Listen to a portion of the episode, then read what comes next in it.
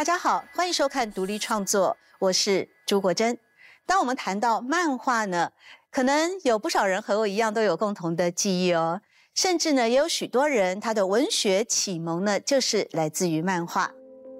在文明的发展过程当中呢，最早的文字也是由图像演化而来的，而漫画就是用图像来说故事。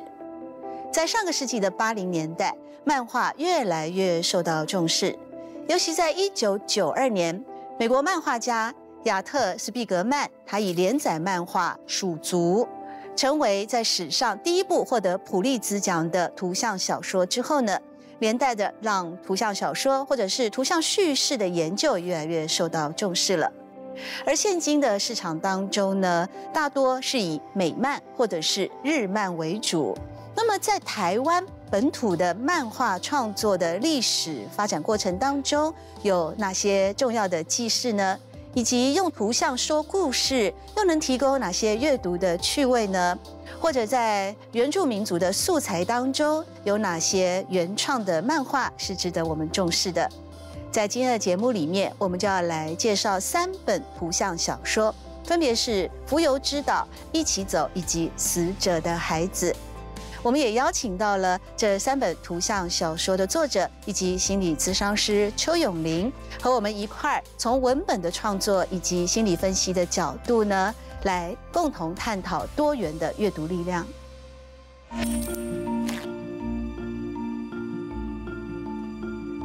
我们就想到从台湾的南岛元素，就是从台湾从达悟族嘛，然后一直到。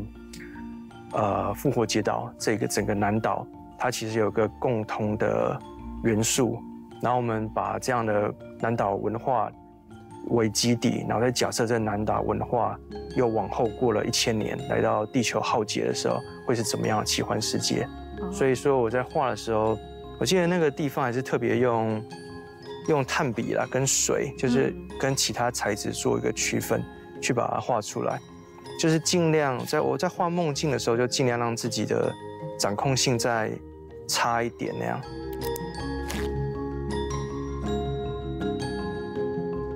呃，这个书写了多久？自己画自己写？这写了差不多三年吧。一开始其实完全不是这个样子。一开始什么样子？是想做一个就是。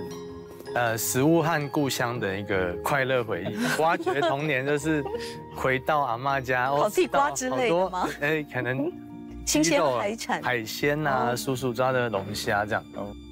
但后来就越挖越深了，后来就变成就是有父亲又有故乡，然后又有呃 梦境跟记忆之间的就是纠缠不清这样。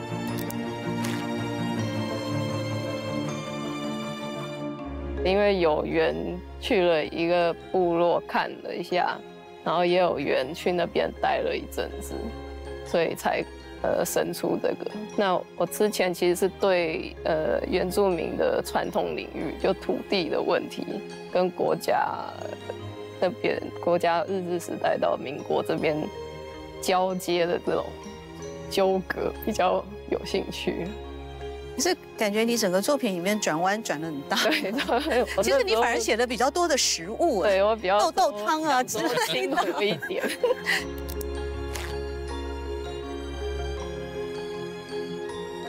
我一直有这种感觉，就是我觉得伟大迷人的作品大部分都是围绕一个主题——回家。可能是回地理上的家乡，也可能是回到心理上的原乡。那弗洛伊德就非常喜欢谈梦。对啊，对。那他说过最有名的一句话就是“梦是通往潜意识的康庄大道”，意思就是说，如果你想要了解你百分之九十的人格，你是需要去透过理解你自己的梦，而且去解梦。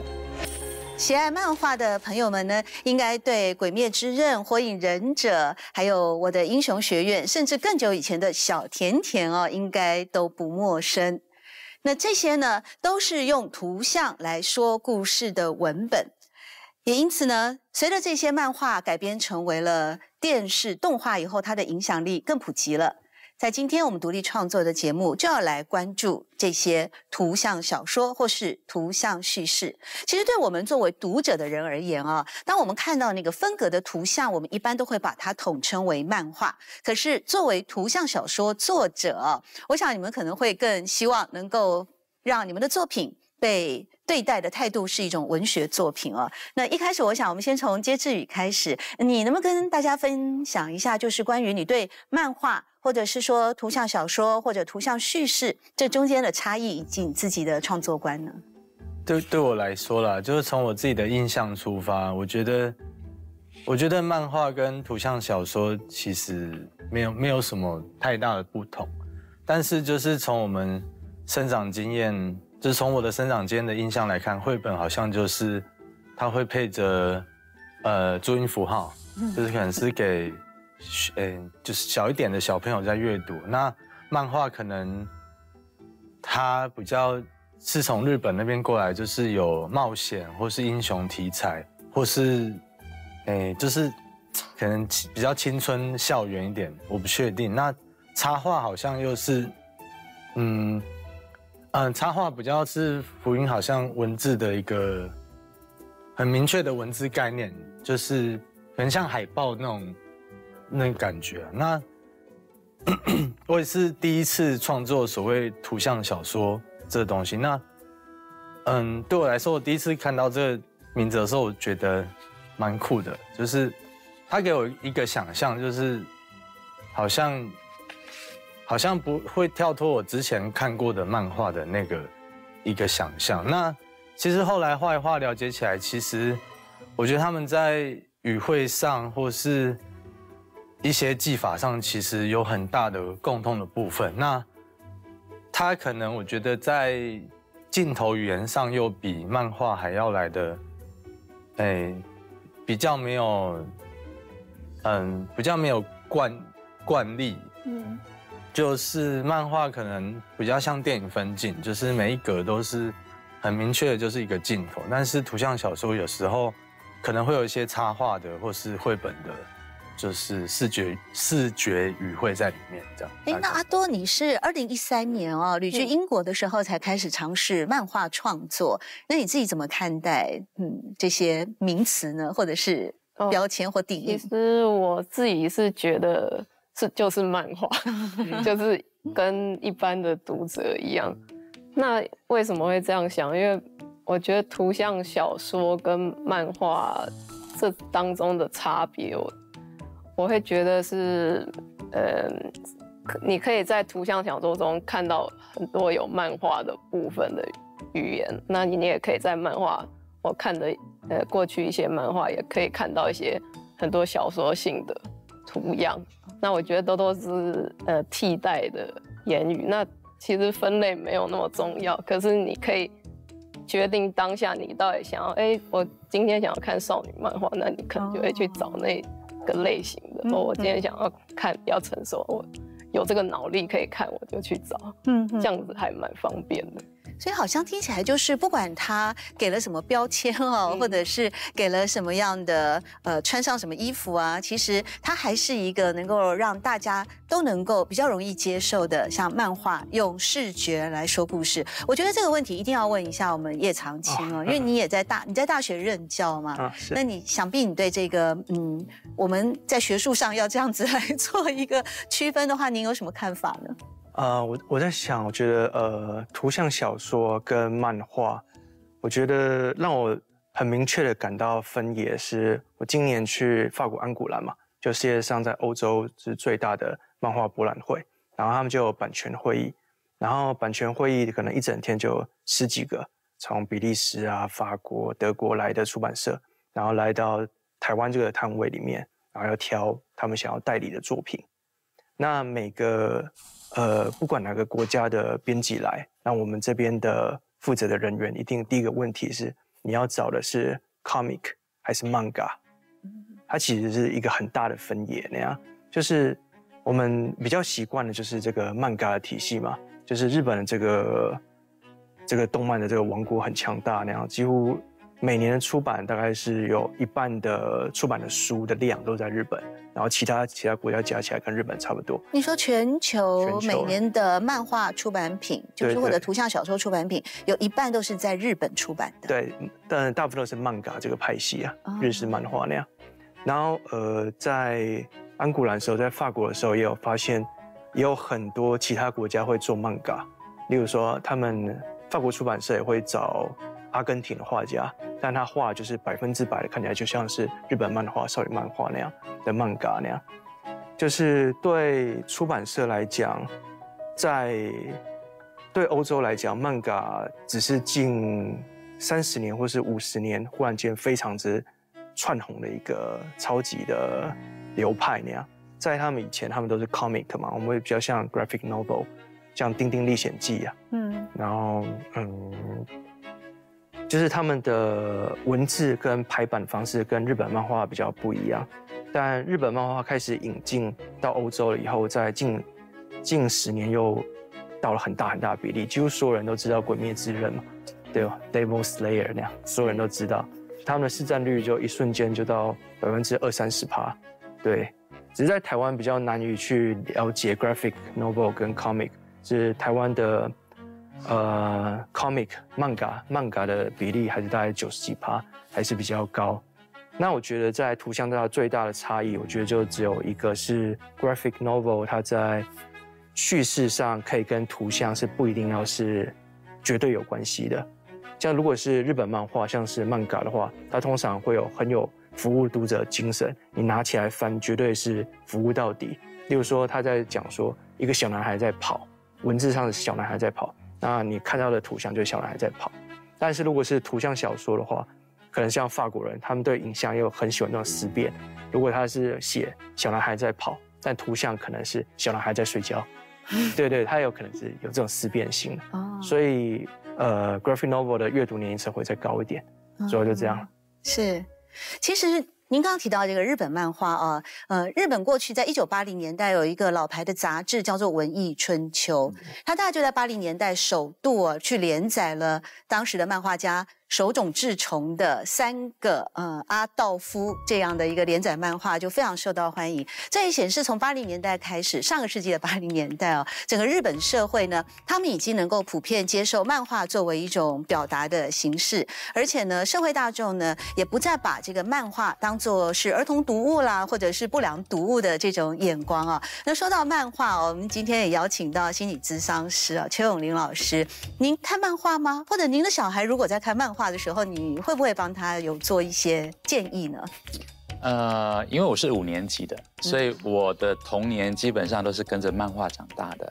对，而且很幸运，就是我的同班同学里面有一个，他们家是开漫画店的，那你有看不完的漫画 看不完的漫画。对我只要带当时大概最红的就是我，我们都是女生都看一些小甜甜，虽然我不太喜欢她的画风啦，我觉得尼罗河的女儿。对呀、恶魔的新娘啊，还有那个怪医黑杰克啊，啊，我非常喜欢。怪异黑杰克，对那时候叫怪异秦博士，没错，没错。对，然后原子小金刚，是呃，我个人非常喜欢漫画，到现在我偶尔还是会去找。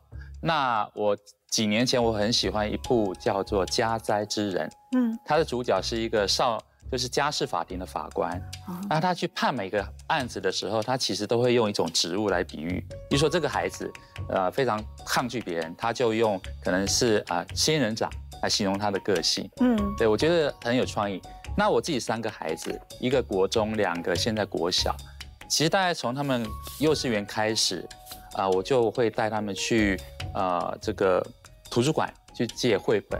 可是我有跟他们约法三章，就说我带你们去借书或买书，呃，三本漫画书或三本绘本一定要加上一本是文字的书。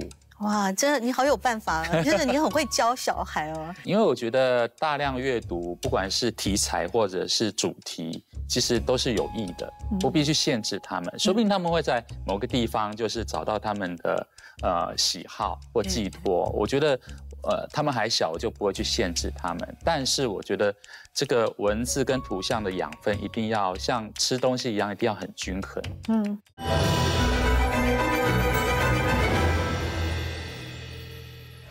我们在今天这集节目比较特别的地方就是啊，一次呢有谈到三本书，所以在现场呢有三位，也就是原创的图像小说的作者来到现场。那这三本书呢，其实呢，它都各自有各自的特色，呃，各有各的特色，但是他们也有交集。我们先从这个特色来说起啊，比方说，呃，介志宇，你的在死者的孩子里面啊，嗯，其实你。所陈述的是一个回忆，或者追寻，或者是身份认同的，嗯，这个部分，感觉是有一点点带着某种浅浅的哀伤啊。而你本身，其实，在作品里面也都有提到，因为父亲是原阿美族的原住民族，但是你跟你父亲那边的家庭，呃，原生家庭来说，是有一点距离跟陌生的，所以似乎也借着这个作品来做一趟自我的重新的内在的探寻嘛。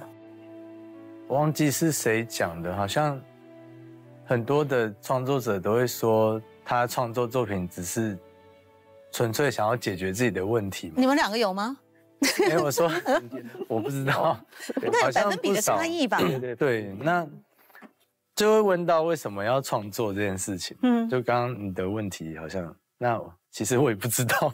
嗯，好像你是这个灵感，就是你当兵的时候在 封兵，对，就是。那你父亲的家乡在封兵，结果你从台北开车到花莲的路上，这个灵感就慢慢的就萌芽了。其实主要是在我当兵那那段时间，就是可能有很多的讯息一直在暗示我，然后什么样的讯息啊？就是可能像里面有提到那个在军营里面，就是有一些。抓蟾蜍网，对，打蟾蜍泄愤的一些事情，然后还有味道、气味，嗯，就是书里面有提到，就是，哎，不出车厢会闻到那个味道，嗯，然后还有什么？嗯，现在一时想不起来。咸咸的，呃，对，海水的味道，然后阳光晒到石头。的那个味道，对，嗯，还有食物的味道，可能鸡肉啊，忘记了。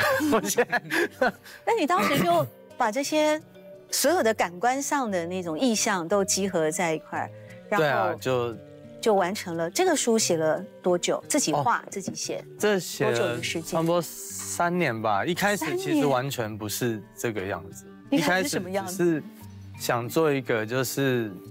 呃，食物和故乡的一个快乐回忆，挖掘童年就是回到阿妈家，烤地瓜之类的吗？哎，可能新鲜海产、海鲜呐，叔叔抓的龙虾这样。然后那时候就刚好 也是因，就是有人刚好传了那个投稿的资讯，我就投了。那时候就想要做一个这样的，但后来就越挖越深了，后来就变成就是有父亲又有故乡，然后又有呃。梦境跟记忆之间的，就是纠缠不清这样。嗯，那你后来这些很内在的、深沉的、被挖掘出来的，呃，身份也好啊，家庭也好啊，或者是从来很久没有见面的，嗯，父亲也好，或者是陌生的祖母，呃，刚开始重新接触是陌生。当你的作品把你所有的潜意识都呈现以后。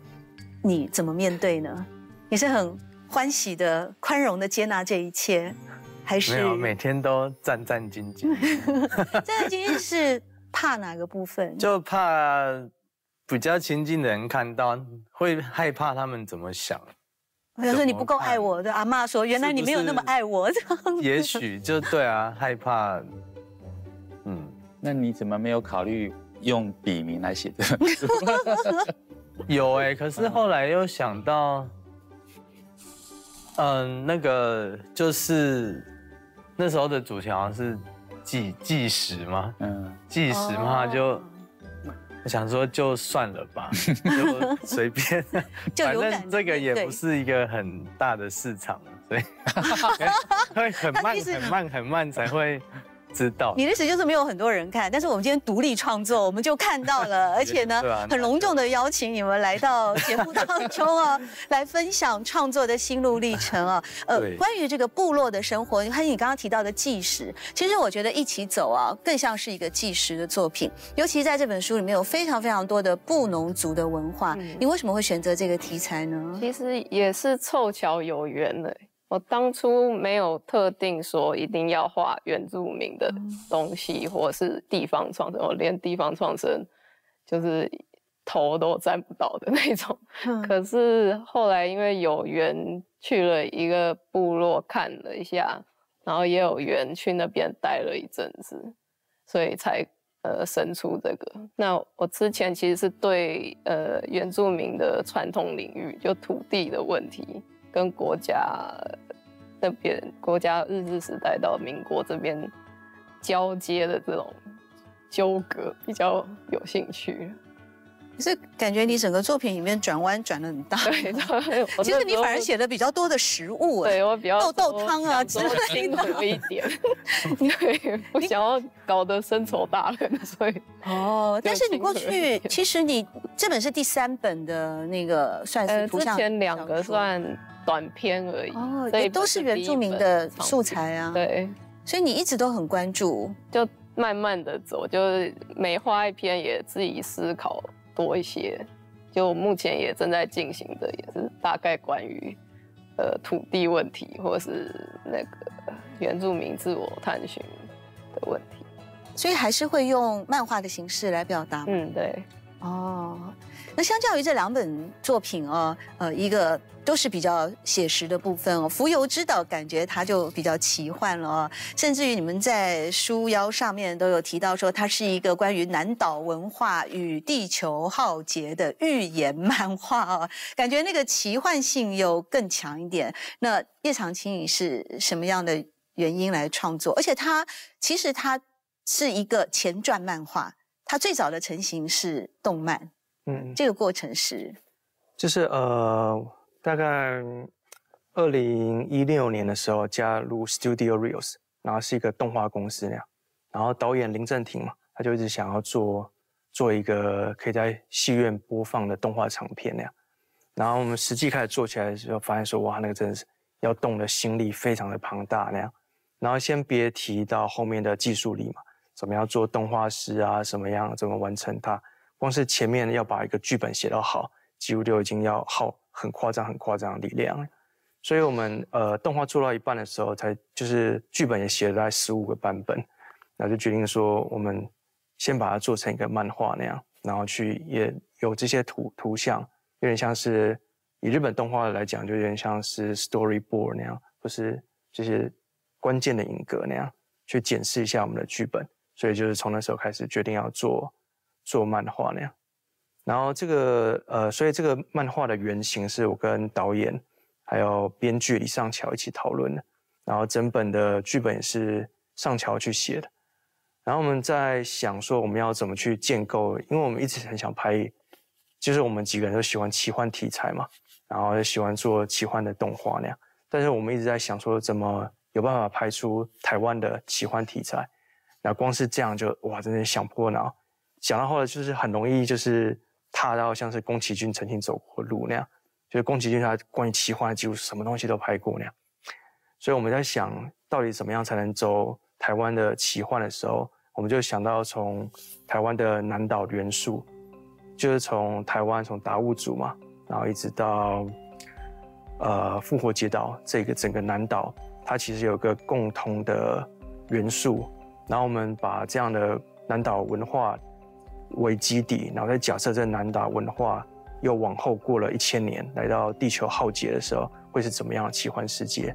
我们从这样去想了，然后再去把基调结合在，就是这个废墟城市基调在可能一九三零年的台湾，就从那时候开始科技没有在进步，然后再过一千年后会是什么样子？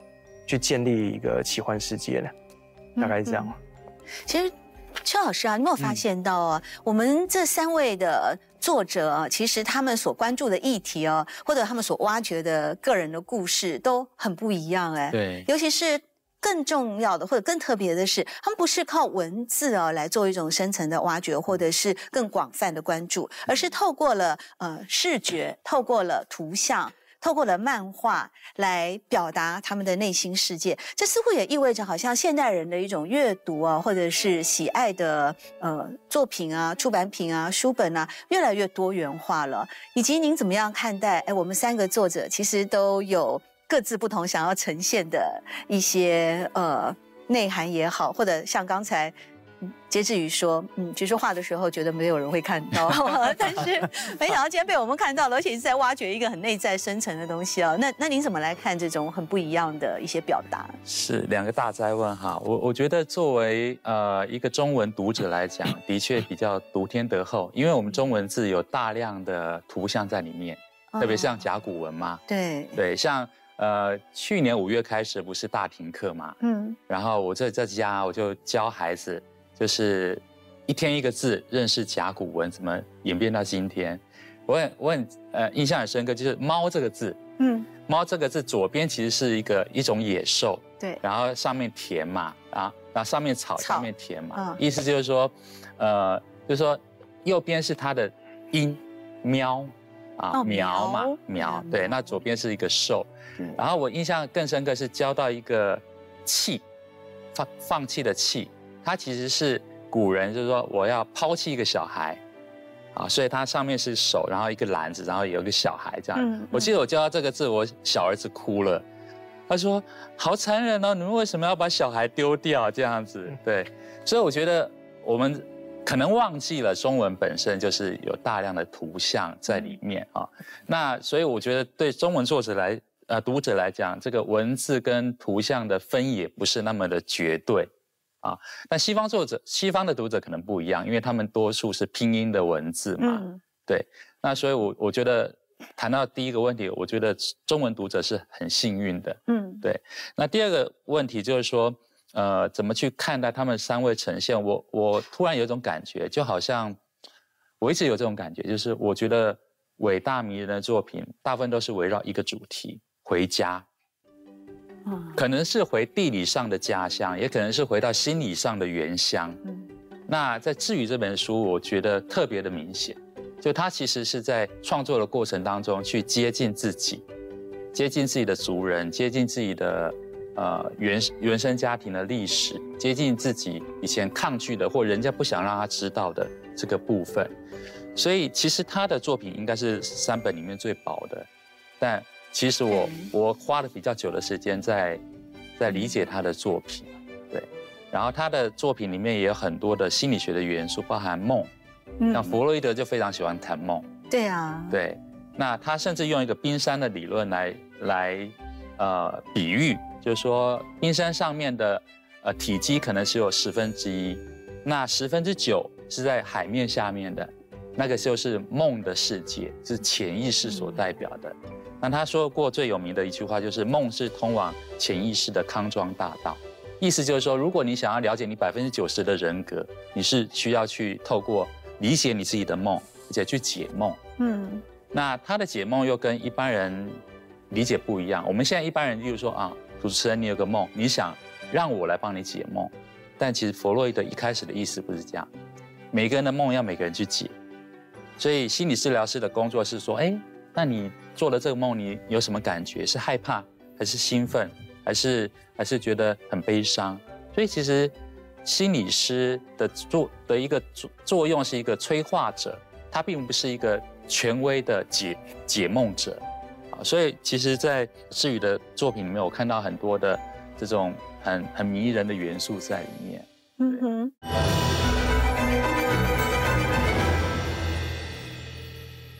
提到这个梦啊，在布农族还有卑南族啊，他们都有一个梦战的一种文化传统。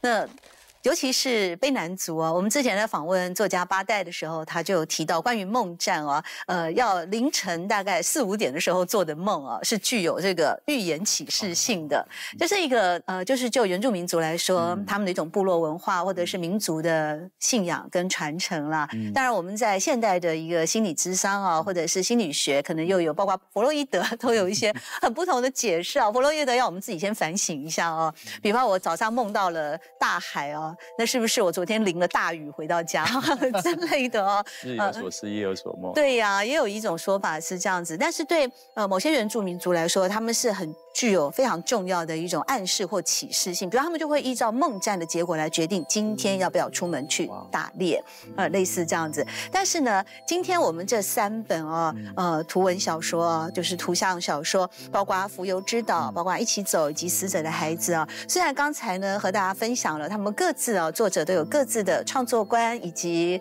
每个书里面所选择的主题跟特色。然而，就像我们邱老师提到的，其实这三本书里面也有一个交集。就是你们都出现了梦境，呃，很有趣的现象。因为三位作者都是三十出头的年轻的创作者啊，那为什么都会不约而同的让梦啊，呃，融入了他们的一个创作里面呢？尤其是接之语啊，你在你的这个呃死者的孩子一开头呢，你就告诉大家，你就是梦，你就说呢，当兵的时候我常梦见那间屋子。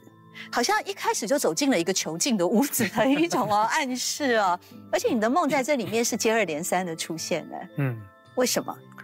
为什么？为什么？现在就是继续在挖掘你的梦的潜意识，我们要找出未来的康庄大道。嗯，就我很喜欢暗示啊，就是我也不知道为什么，以前就很喜欢，然后我也很喜欢看跟梦有关的作品。那你看过梦的解析吗？我有看，但没有看完。对，好，太太难。来当个热店蛮好的，就是当那个 墙上装饰品。嗯，但我很我是很喜欢看电影啊。那我很喜欢就是那个呃《银翼杀手》，他以前好像有个是什么，就是电子羊会做梦嘛，那个就是有延续嘛，那就一直就是对梦这个东西就的作品就很有。很很很很受他吸引，这样，那所以可能就是为什么 会这样？所以你就是让你所接收到的那些外在的资讯，包括来自电影的、来自于故事的、来自于民间传说的，就让它同整在你的创作里面了。对啊，那还有一个是，就是刚刚有提到那个嘛，原住民的那个梦，那。因为我我们部落我自己是还没有说太了解跟梦这块，但之前自己是有有一点接触到，是就是，呃，在吉安乡那边有有一个部落，就是现在就是大家比较知道我在传承那个，哎，就吉嘎瓦赛，嗯，那应该是祭司吧，祭司的，那就是有一次有去看过这样，然后看完之后就就有梦到。吉嘎瓦赛就是，哎，那你有通灵体质，你要不要考虑？没有，但后来他们说要连续三次，但我就 对啊。可是那一次的梦就是有点像，就是刚刚提到那个，哎，四五点的梦嘛。因为那那天刚好就是我在家里睡觉，然后我就梦到我我我从床上起床，就是就是一样的场景这样，然后就是听到楼下有就是很像野兽的。东西这样，然后就很害怕，然后就有一个穿着族服，但是是穿泰雅族的，然后就还说跨界了，又跨界了。然后你不要害怕，我来保护你这样。然后就看到最后印象中就是看到墙上的时钟这样。嗯。那然后我就醒了，那我醒了之后我就也出去看墙上的时钟，就是时间是一致的这样，就是就。这是我印象比较深的，其实我感觉这好像是上天在给你下一本书的养分呢，或者是某些启示，你不妨把这些都记录下来，继续再完成自己的第二本。对啊，梦好像是一个还不错的，而且是大家都会哦，大家都有很多交集。比方说阿多啊，你在呃一起走这里面啊，你在形容里面的一个人物阿多回到部落的时候，他因为没有找到一个。高单价的经济作物啊，那个名贵的松茸，然后他就开始做梦了。那你的梦呢？这不得了啊！这一做就长达七页，有七页啊，各种的那种啊内容啊，就一二嘛啊，然后呃三四啊，他真的我数了有七页。那为什么要这样安排呢？对，你看这里面的梦的桥段刚好都是没有对白的，对啊，就是完全靠图像对来表现，因为。我觉得我的梦都很安静，就我自己的梦了。所以你不会有那个野兽啊？我刚刚有联想到是不是 喵啊？觉得 鸟好好玩哦，有声音的梦很好玩。对我自己的梦，常常我是很不会记住梦的人。可是我觉得梦这件事情，好像比如说我这个里面的桥段是我梦到了日本兵，嗯，在天上行走路行军的，我会觉得梦里面好像每个人都有一个联络网牵连起来，就是我们就算在呃现实下没有见过面或者什么，搞不好我有梦过你，比如说我这个。漫画主题其实最大的是共生，我就想到其实也可以用梦来表达这件事情。哦，在《浮游之岛》虽然是一个比较呃现代感比较强烈，甚至有点奇幻的作品哦，但是你里面也透过那个红土城的第五代的城主天野笑，他做了一个讨厌的梦。哎，你的梦就很具体了，那个梦是讨厌的，不像他的虚无或他的呃没有旁白哈 那种无声。你的梦这里面的那个主角人物，他的梦是一个讨厌的梦。对啊，就是呃，毕竟我觉得梦是很个人的东西啊。就是如果要我去画梦的话，它一定会比较容易流于呃无字的绘画那样。但是呃，如果在这本书里面，关于主持人刚刚提到那个桥段，毕竟是。剧本在已经写了嘛，然后对我来讲，它是一个很理性的翻译那样，所以说我在画的时候，我记得那个地方还是特别用用炭笔啦，跟水，就是跟其他材质做一个区分，去把它画出来，就是尽量在我在画梦境的时候，就尽量让自己的掌控性再差一点那样，让手的绘画性再明显一点，会稍微接近梦一些些。但我我自己觉得这里面最有梦境的是。在形容这个小女孩的时候，这小女孩因为她是个祭司嘛，部落祭司，然后生出来就看不到、听不到那样。那我在形容她，只要在跟自己对话的时候，都是内在的世界。那我在想那个内在世界的时候，就是全部用蜡笔去画，然后完全没有用文字的去画，去讲他跟神灵接触的这些画面那样。嗯，我觉得那样会比较接近。我在自己想要描描述梦里面那种无重力的感觉，哦，对吧？那我们统整了所有人的梦的一个 呃原创作品的分析，或者是个人想透过作品当中的梦啊来阐释一些什么样的意义。那我们最后当然还是要回到我们心理咨商师啊邱老师这边。那你怎么样来帮他们做作品里面的梦的解析呢？哇！这个要不要鉴宝卡先拿出来？其实不敢啦，因为我觉得梦已经被他们转译成作品了，然后又附加了自己可能现实生活啊，呃，我说的不对啊，请原谅。例如说，可能会有一些市场考量啊，我是不是真的要百分之百照我梦见的梦境来画出来哈？所以，所以我但是我觉得三个的梦都呃很有代表性，也非常具有。个人的意义啊，那呃，其实梦它有一个很主要的功能，大家可能比较不知道，就是它其实保护我们的。虽然有时候你会做一些噩梦，有时候你会做一些你不知道怎么解释的梦，让你很困惑，但呃，就睡眠的观点来讲，其实梦是在保护我们的睡眠。为什么这么说？可能白天。呃，你看了一样东西，看了一个很好的、很贵的东西，你想买，但是目前买不下去。晚上做梦你就拥有它了，哦，所以你就会很满足。你可能会对，那这个时候如果去量测你的血压、心跳等等，你是你是很平稳的。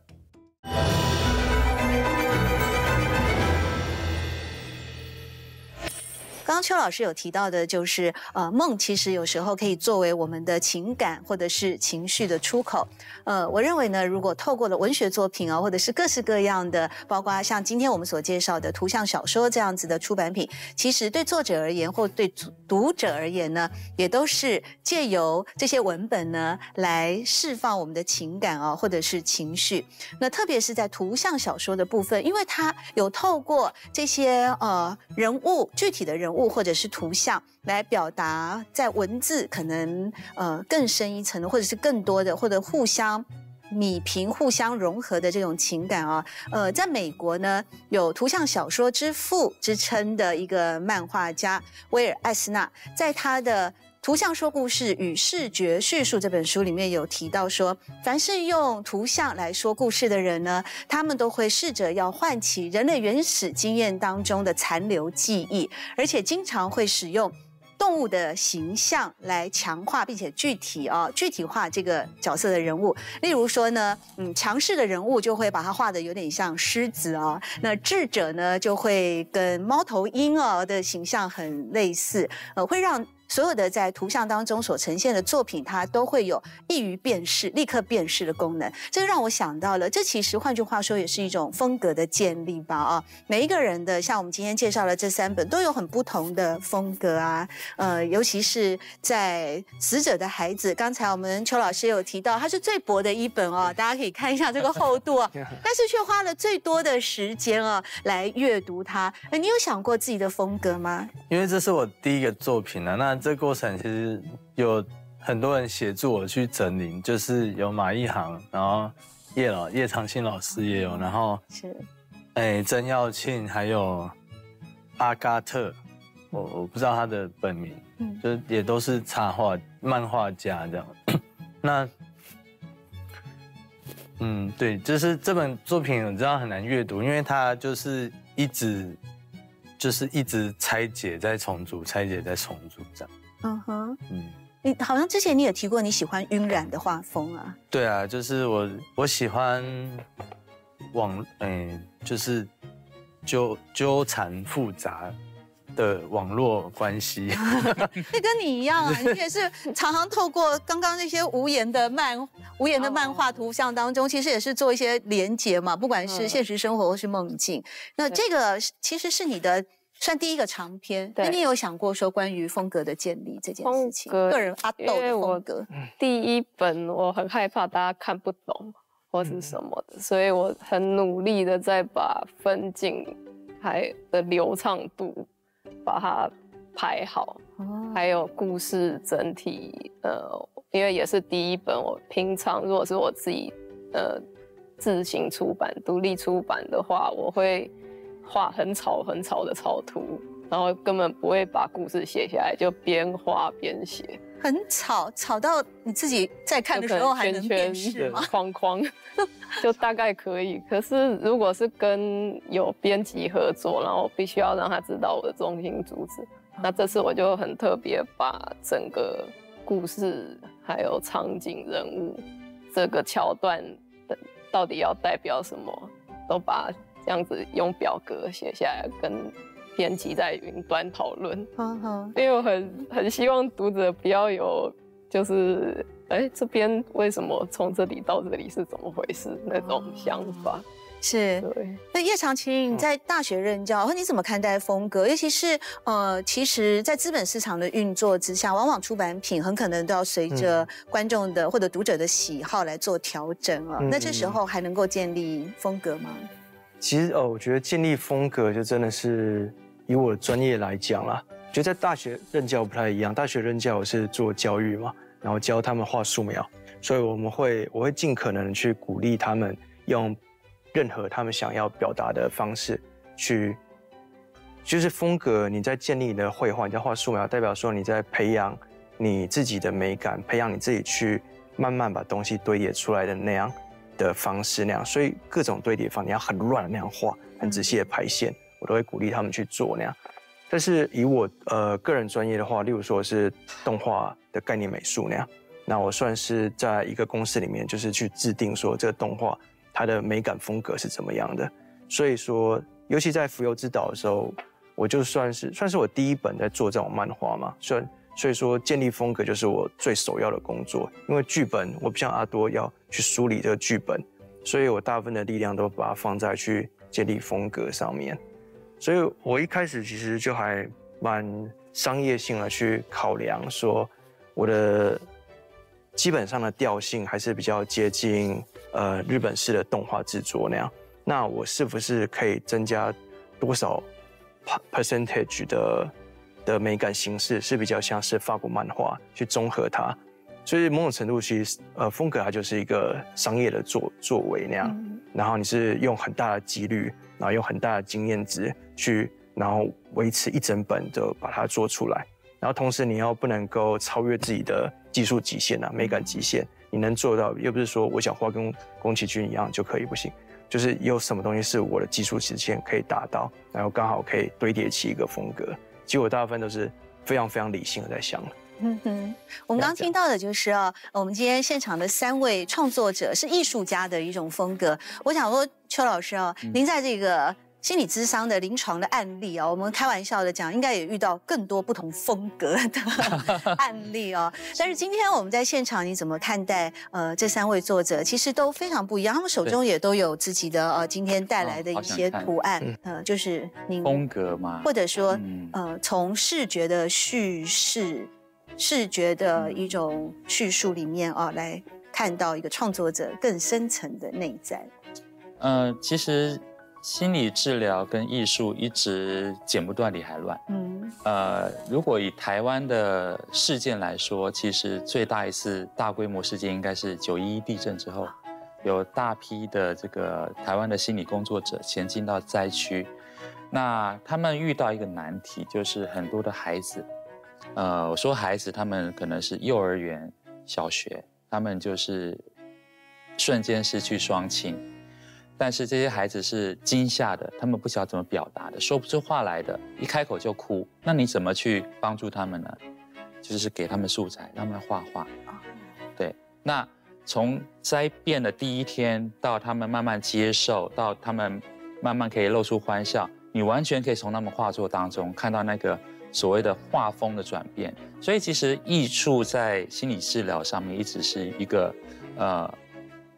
相对神秘但是很重要的部分，特别是那那些，呃，没有办法完整表达自己感觉或想法的人，不仅是小孩子，像有些现在叫视视觉失调吧，嗯，的病人，其实他们有些有非常强大的艺术创作的能力，对，所以我觉得作为一个心理工作者，的确是要多去了解，不仅是绘画啦，嗯，音乐方面啊的这种各种形式的艺术，怎么去。人们是怎么透过艺术去表达他最深层，或者他甚至他不太理解的自己为什么会有这种感觉，但是是非常真实的这种这种他的呃个性面。对，我也一直相信艺术其实是非常具有疗愈的功能啊。尤其我们今天呢，透过了漫画呃，或者说是图像小说，在现场呢，包括像《死者的孩子》是接志宇的一个在内在的成长啊。如果我们以文学的类别来说的话，它算是成长小说的过程，或者像是一起走里面呢，阿多带我们更进一步的了解到布农族的部落文化啊，以及在它里面所想要呈现的关于。原住民族的一些传统的呃信仰或者是文化的保留以及关注，到最后呢，这个格局就更大了。浮游之岛是带我们整个面对一个地球的浩劫，在未来的时候，我们对于现世所拥有的。即便是像浮游之岛的一个暴风笼罩，或者是被视为不祥之地，然而最终还是带给我们某种净土啊，人间净土的慰藉以及善良价值的追寻呢。其实也都提供了我们有关于艺术的，呃，我认为读者啊，我读者来看了以后，当然也是获得了疗愈。那相信对于艺术家、对于创作者本身啊，也有某种程度的抚慰的作用。我们今天的呃读书会呢，呃，就进行到这边啊，谢谢各位来到这里的分享。嗯，好可惜，我们没有做到心理分析啊！健保卡，健保卡，快点啊！信用卡也可以，信用卡也可以啊！又有卡可以吗？可以，可以。对啊，太开心了！但我觉得你们三个的画风很不一样。对啊，嗯，你的，你你的好暗沉啊。对啊，我先喷别的地方，这样，这样。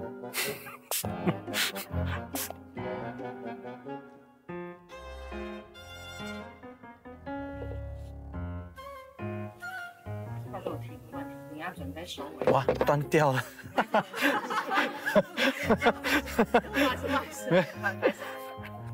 怎么了？本来我要削铅笔，差不多了，差不多了，好。